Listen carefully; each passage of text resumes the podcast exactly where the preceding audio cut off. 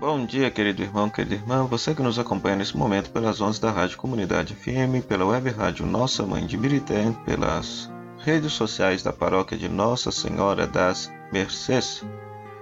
Aqui é Padre Frei Inácio José, pároco da paróquia de Nossa Senhora das Mercês, Arquidiocese de Belo Horizonte. Seja bem-vindo a mais um programa O Pão da Palavra. Hoje celebramos o 23º domingo do tempo comum. Convido a você a separar na sua Bíblia as seguintes leituras deste domingo.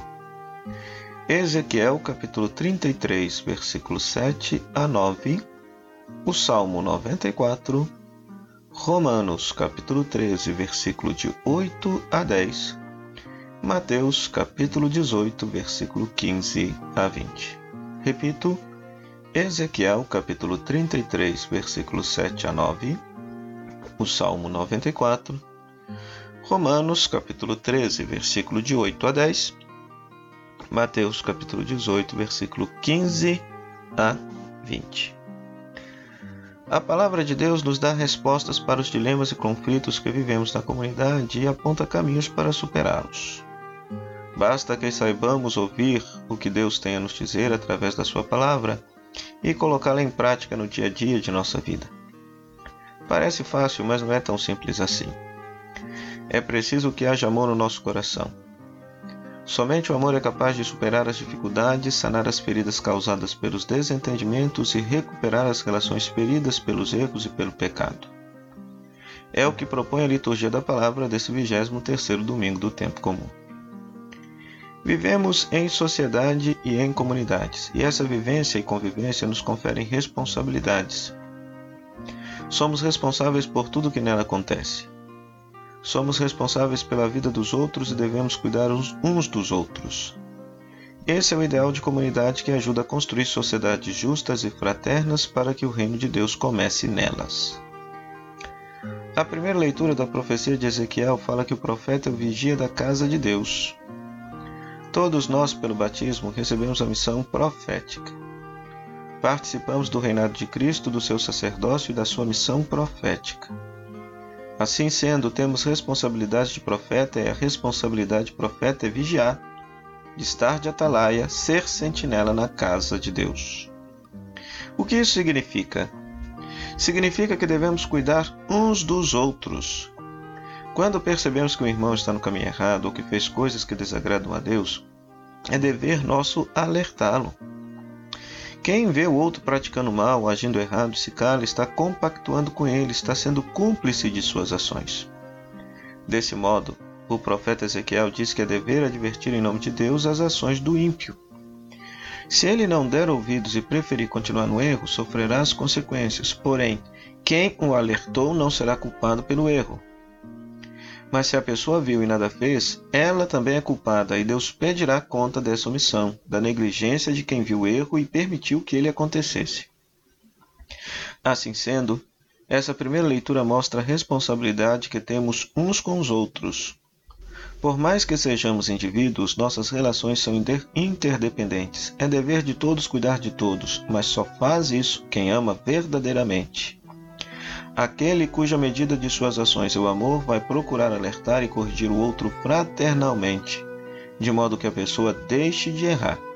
É o que pede a segunda leitura da carta aos Romanos.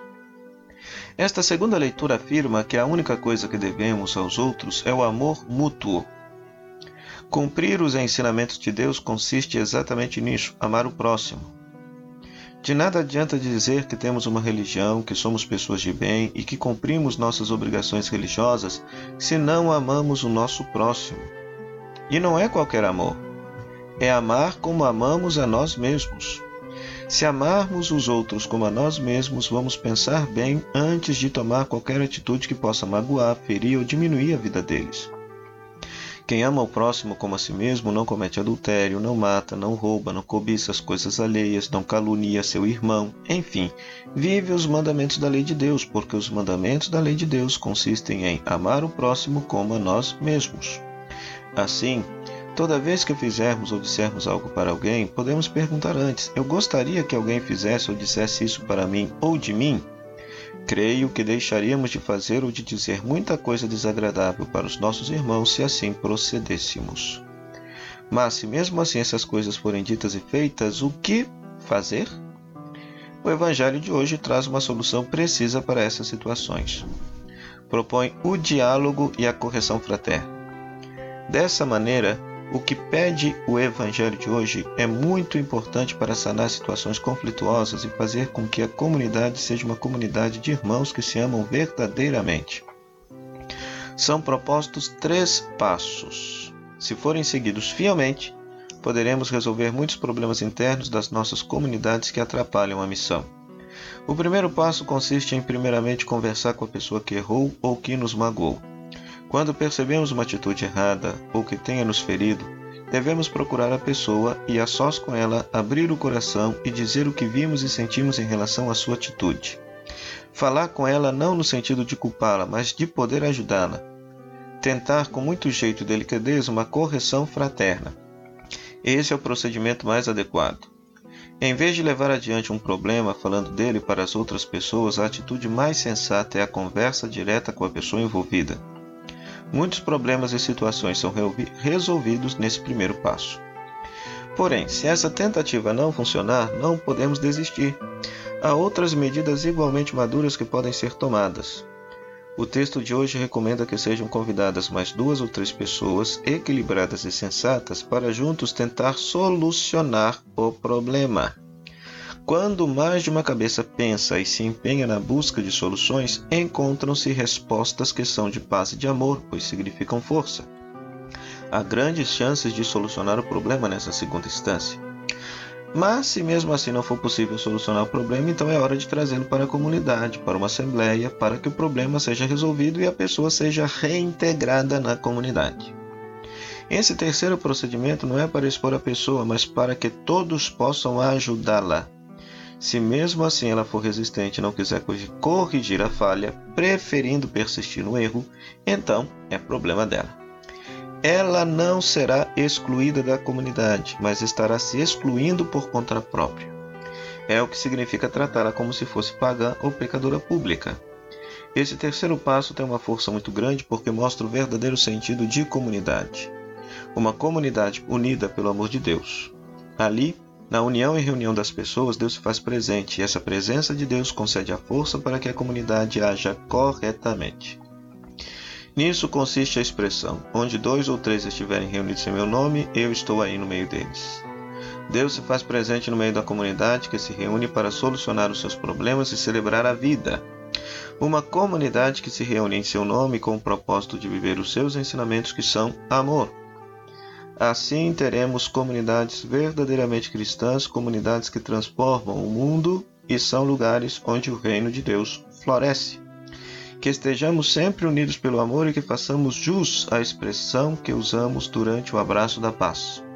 O amor de Cristo nos uniu. Somente esse amor nos torna capazes de dissipar o erro e promover a vida. O Senhor esteja convosco, Ele está no meio de nós.